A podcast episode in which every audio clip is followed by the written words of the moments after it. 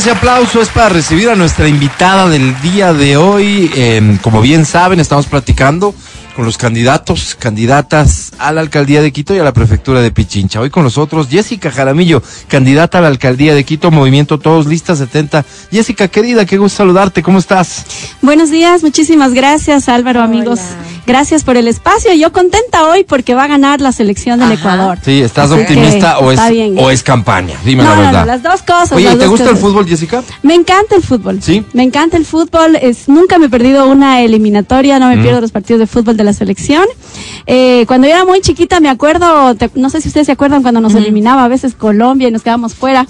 Pero de hace algunos años acá ya estamos prácticamente siempre en el mundial, entonces. Somos, somos un equipo competitivo hoy por hoy, sí, sí, sí, sí. Y tenemos jugadorazos. Sí, cierto. O sea, la gente está muy entusiasta afuera, no sé si te diste cuenta, ¿no? Matías nos cuenta, dice, él camina eh, todos los días y, se siente la energía de la gente hoy, hoy en particular. la gente está muy contenta. Con camiseta amarilla, así, con la piel de la selección, porque además es un, elemento de unidad que tenemos los ecuatorianos y que a pesar de todo creo que si hoy nos da esa alegría de pasar directo ya a octavos, pues estamos del otro lado, ¿no? La energía de los ecuatorianos. Parece que no va a suceder así tal cual como lo dices de pasar directo a octavos, pero, pero hay que seguir sumando para, para que terminemos pasando octavos. Acaba de producirse un gol en el partido entre Qatar y Senegal que iba 2 a 0, ahora va 2 a 1.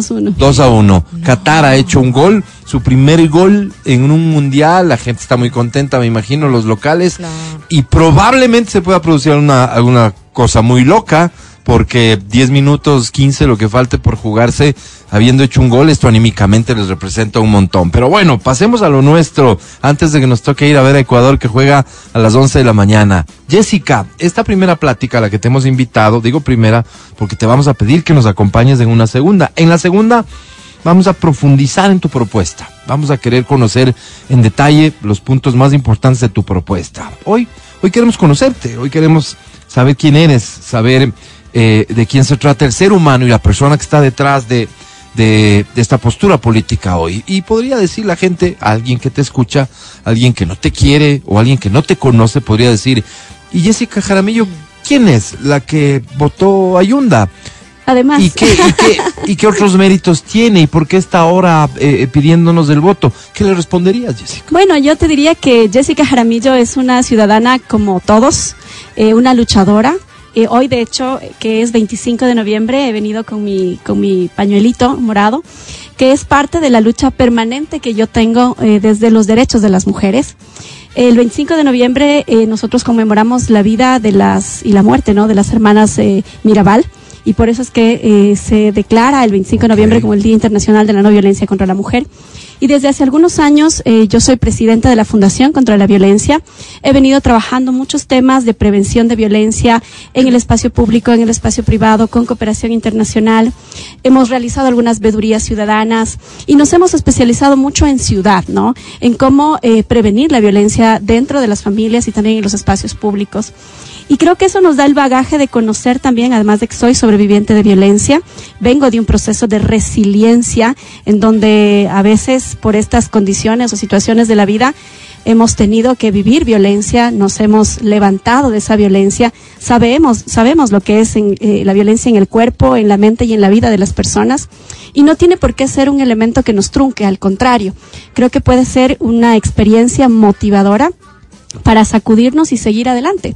Entonces, eh, Jessica Jaramillo es eso, es una luchadora, es la ciudadana que promovió y logró la remoción de un exalcalde corrupto que nos hemos, eh, diría yo, arriesgado hasta la integridad física para poder sacarle a esta ciudad adelante. Y no hemos tenido que ir a gritar a ningún lado, sino simplemente hacer lo que la ley dice, que es accionar un mecanismo de participación ciudadana con la fuerza de la inteligencia y la fuerza de la ciudadanía. Jessica, eh, interesante estos antecedentes relacionados con, con los temas sociales más bien y, y, y, probablemente mujeres que nos están escuchando se identifiquen contigo, con lo que has vivido, tú te reconoces como una sobreviviente de un esquema de violencia.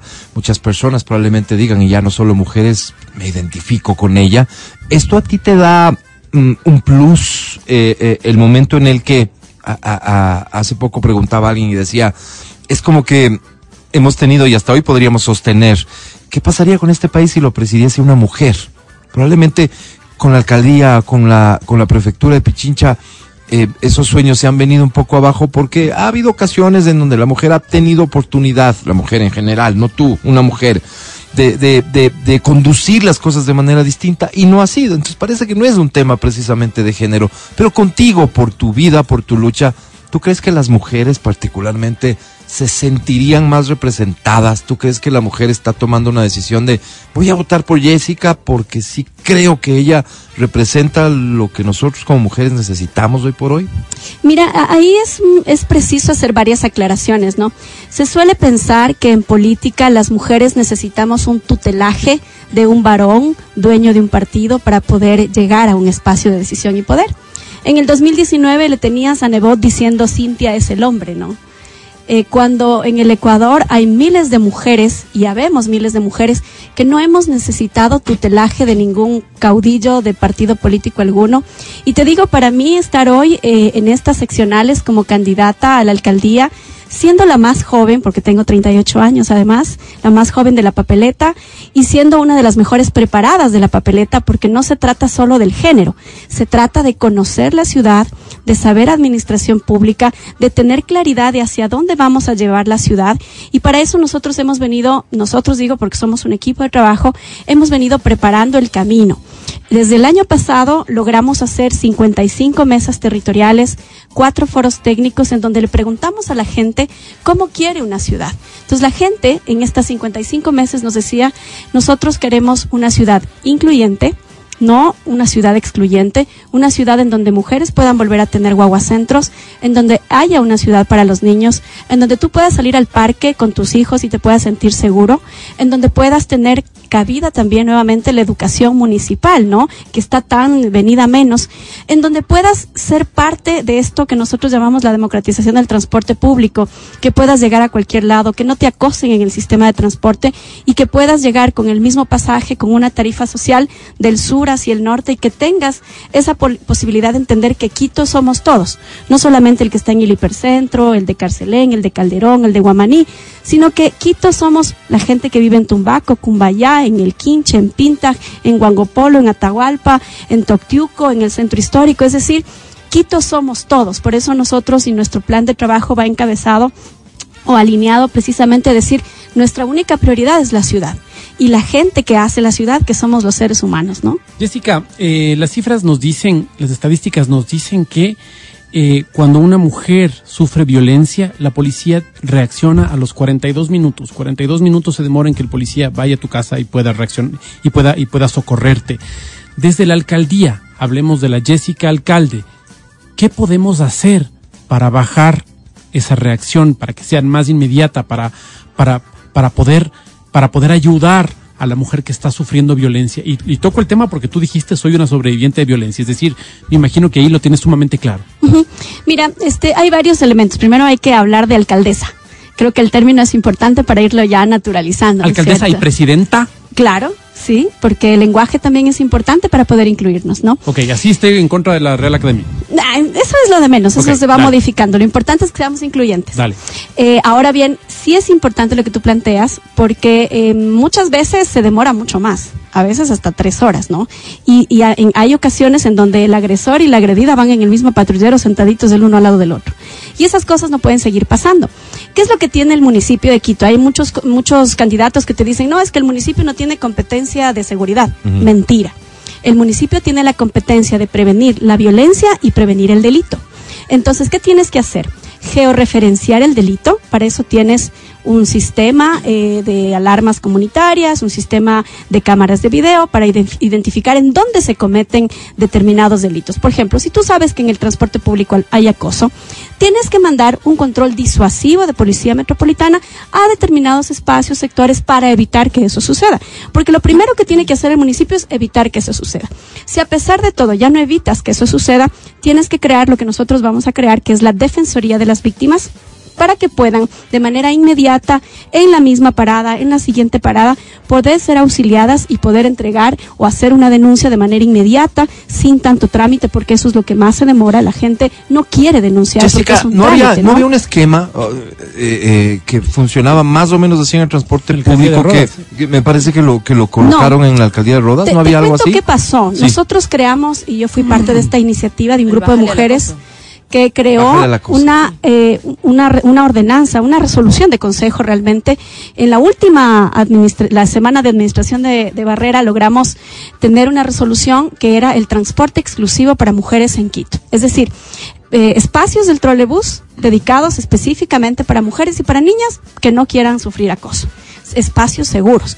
Entonces, esa es una herramienta vital, generar dentro de los vagones del metro, ahora que ojalá algún día ya tengamos el metro, eso que está enterrado bajo tierra, ¿no es cierto? Poder tener vagones exclusivos que puedan ser eh, llamados vagones seguros para mujeres, niñas y niños, porque los niños y los adolescentes también sufren violencia, eso no hay que olvidarse. Entonces, si logramos estos espacios seguros, más una herramienta que nos permita detectar a tiempo y prevenir a tiempo el acoso, podemos mejorar las condiciones de movilidad de las personas en Quito. Ese es mi principal, eh, hoy que es 25 de noviembre, te diría uno de los principales ejes que vamos a tener dentro de nuestra propuesta como alcaldía, pero sin duda también es una alcaldía que sea amiga de la gente, amiga del emprendedor, amiga del empresario, una alcaldía que te dé facilidades para poder quedarte en Quito y no querer irte. Una alcaldía que plantee, por ejemplo, a los jóvenes, miles de jóvenes que a lo mejor nos están escuchando, que no han podido ir a la universidad, que a lo mejor no tuvieron para irse a otra provincia donde les salió la universidad y quieren hacer una carrera corta, diseño web, emprender. Ahí tiene que estar el municipio para poder ser ese sostén necesario para formarlos y darles ese empuje que Jessica, en términos generales, porque eh, te, te repito, conoceremos más de tu programa, pero el programa de, de- de gobierno de Jessica Jaramillo, como cualquier otro programa, requiere de fondos o, de una administración diferente de los que existen o incluso de la generación de nuevos, ¿no es cierto? Recursos, presupuesto. Cada acción va a demandar que exista un presupuesto. ¿Cómo piensas manejarte en ese sentido si de lo que sabemos la ciudad eh, digamos, a estas alturas no podría endeudarse, tiene eh, eh, eh, en el techo su capacidad de endeudamiento. ¿Qué cambiaría en la administración para que el dinero te alcance a hacer todas estas cosas? Ah, ahí sí voy a hacer la de Bukele. Cuando no se roba, la plata alcanza. Mira, si tú le das a una administración zonal un presupuesto y le dices, bájeme los presupuestos lo más que pueda y contrate el mejor presupuesto y no el que esté inflado dos o tres veces, que es lo que usu- usualmente pasa. Dos o tres veces. Dos o tres veces suelen inflar el presupuesto en las administraciones o en la contratación pública. Entonces, tenemos que generar un sistema que propenda a hacer, a, a contratar de manera preferente los mejores precios para el municipio. Y ahí vas a poder tener un remanente.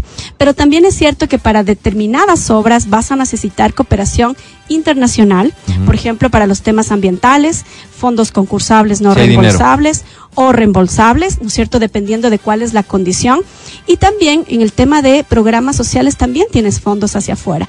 Entonces, yo creo que es indispensable primero sanear bien las finanzas públicas del municipio de Quito, teniendo claro cómo estamos, en una radiografía clara de cómo estamos ingresos, gastos, presupuesto y cómo vas a ordenar. ¿Tienes una idea más o menos de cómo está hoy por hoy el municipio en Sí, ese sentido? Hoy, hoy tenemos eh, lamentablemente un eh, 70-30, es decir, tenemos un presupuesto de 880 millones, Ajá. el 70 se va en gasto administrativo, burocrático. ¿Cambiarías sueldos, algo de eso?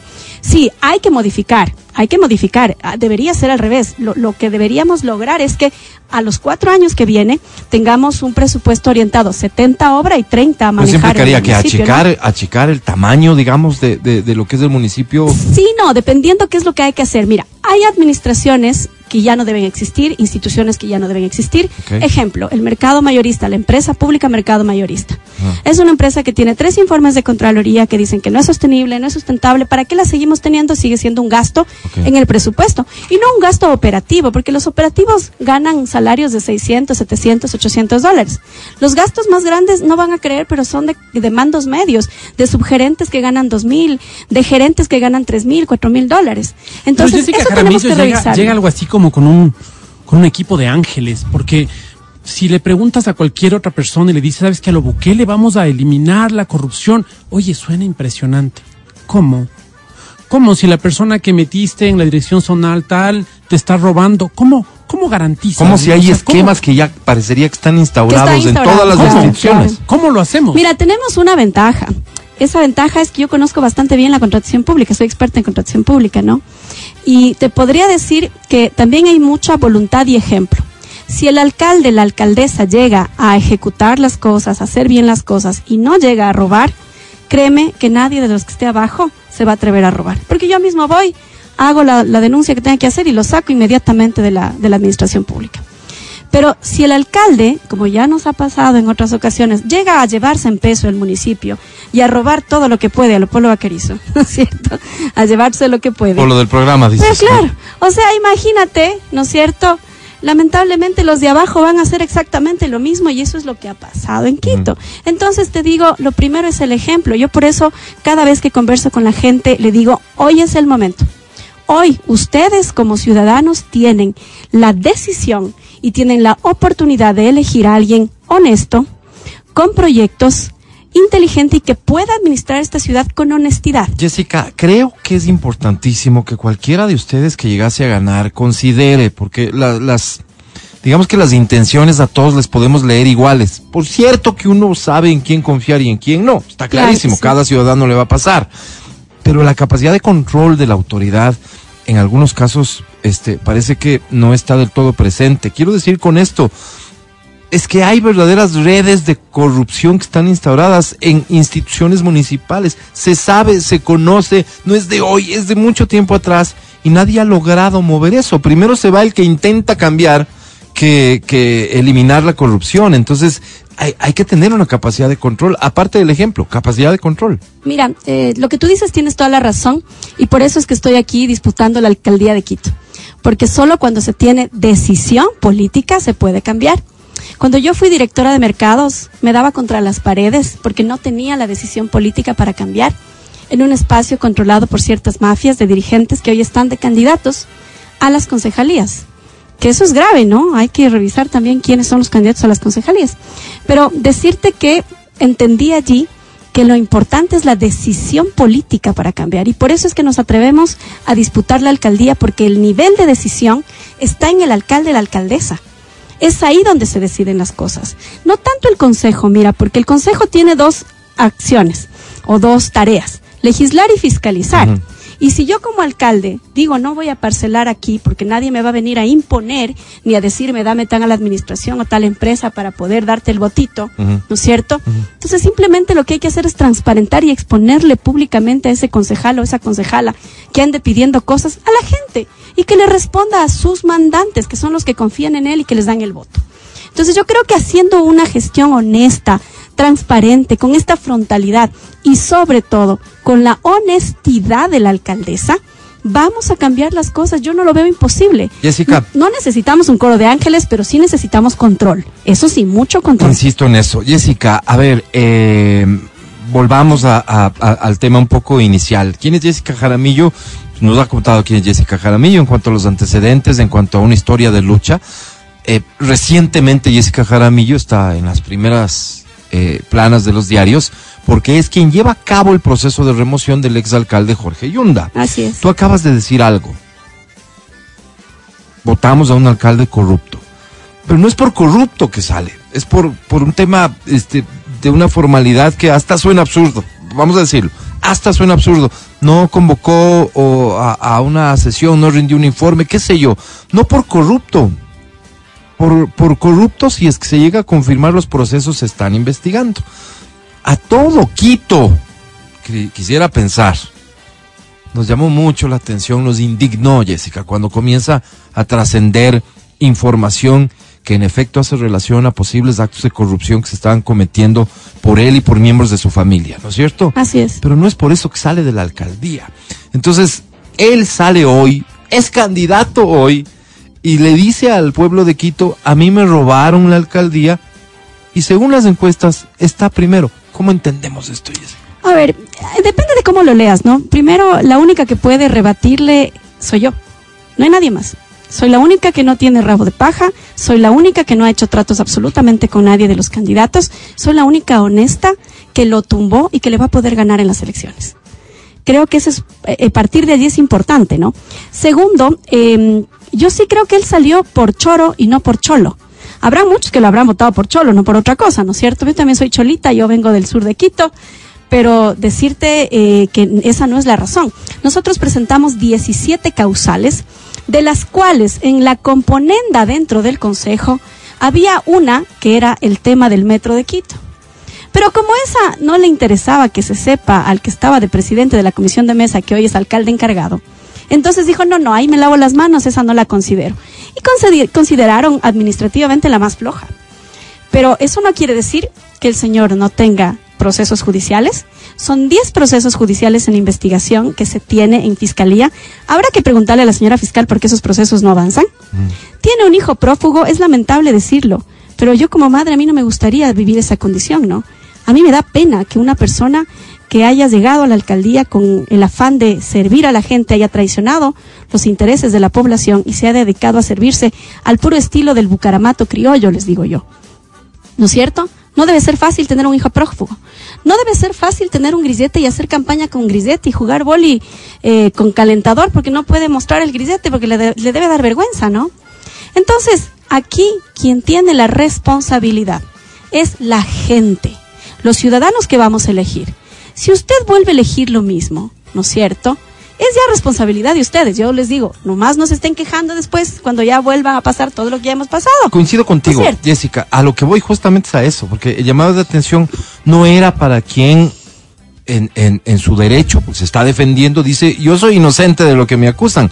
La justicia se tiene que encargar de definir quién es culpable y quién es inocente, y como bien dices tú, ¿Qué estará pasando con esos procesos? No hemos tenido noticias. Pues la justicia en este país tiene precio, ya sabemos que está, tiene precio, ya sabemos que está, está lamentablemente podrida en el Ecuador, ¿no? Terrible porque los afectados al final somos los ciudadanos, aunque parezca que es muy lejano. Pero Jessica, el tema es ese, el tema es, parece que a los ciudadanos no les importa si es que la persona, al menos, al menos sobre él hay sospechas de delitos que le perjudicaron al mismo ciudadano, que al ciudadano no le molesta en lo absoluto que su candidato porte grillete. Te repito, porque en este caso específico de Jorge Yunda, de quien estamos hablando, y estamos hablando de él porque tú fuiste protagonista de su remoción, va primero en las encuestas. Eh, sí, pero depende de qué encuestas, ¿no? Por ejemplo, te diría, yo a, él no le doy más de un 14 o 15%, mientras que el 85% de la población de Quito ve claramente de que no es una persona apta para gobernar. Entonces, mi misión es hablarle a ese 85% de la población y decirle, vamos, confiemos en gente nueva, confíen en una mujer luchadora, trabajadora, confíen en alguien que quiere realmente cambiar las cosas y apostémosle por primera vez a un cambio radical en Quito con mucha honestidad, con transparencia, con inteligencia, con trabajo, porque la gente lo que más quiere en Quito es trabajo y dejemos de lado a esos otros 10 candidatos que hay, porque son demasiados. Hay candidatos que están ahí en la papeleta solo por ego, porque ya quieren poner en el currículum. Nosotros no. Nosotros lo que estamos viendo es la necesidad de que Quito tenga un nuevo liderazgo, ojalá y el liderazgo de una mujer, una mujer eh, que viene de abajo y que quiere cambiar simple y sencillamente la forma en cómo hemos visto la administración municipal. Así que a ese 85% que nos está escuchando, yo le digo, confíen en Jessica Jaramillo, confíen en un movimiento independiente, alejado de los partidos políticos tradicionales y confíen en que el futuro puede ser mejor si elegimos a una mujer honesta para la alcaldía. Jessica, ¿vos eres una mujer de izquierda? Soy centro izquierda toda mi vida. ¿Cuál va a ser el rol? ¿Cuál sería el rol en una alcaldía tuya de la empresa privada, por ejemplo? Muy importante. Mira, eh, yo soy una socialdemócrata. La, la socialdemocracia pensamos ni mercadofobia ni mercadocracia, es decir, ni tanta libertad ni tanto ni tanta fobia, ¿no? Lo que tenemos que hacer es generar equilibrios y la empresa privada es fundamental para poder generar empleo. El Estado, el gobierno municipal no genera empleo. Empleo genera la empresa privada. ¿Y qué hace el municipio? El municipio tiene que establecer las condiciones para que la empresa privada pueda florecer y generar fuentes de trabajo. Así que ahí no hay ningún problema, al contrario, tenemos una visión mucho de derechos, pero también de saber que esta es una ciudad que necesita desarrollo, que necesita inversión, que necesita trabajo. Y eso vamos a tener en la alcaldía de Jessica Jaramillo. Eh, mi mamá tenía un término de pelearinga. ¿Es pelearinga? Eh, No, pero sí me paro duro, sí. Sí, sí, sí, me paro duro, sí. Ella es Jessica Jaramillo. Un aplauso para ella. Por favor, nos ha acompañado el día de hoy en esta primera plática. Te vamos a volver a invitar, Jessica, para profundizar en tu plan de trabajo. Mucha suerte en la campaña. Muchas gracias, un abrazo para todos y recuerden, Quito somos todos, Jessica Jaramillo, lista 70, Movimiento Nuevo, Independiente, somos gente decente. Y, y hoy todos somos de Ecuador. Y hoy todos somos Ecuador, ganamos, mi marcador es 2-0. 2-0. Ya vamos a ver, además, qué capacidades tiene Jessica para entender el fútbol o al menos para hacer pronósticos. Regresamos después de un corte, no te vayas. Estás escuchando el podcast del show de la papaya de Exa FM.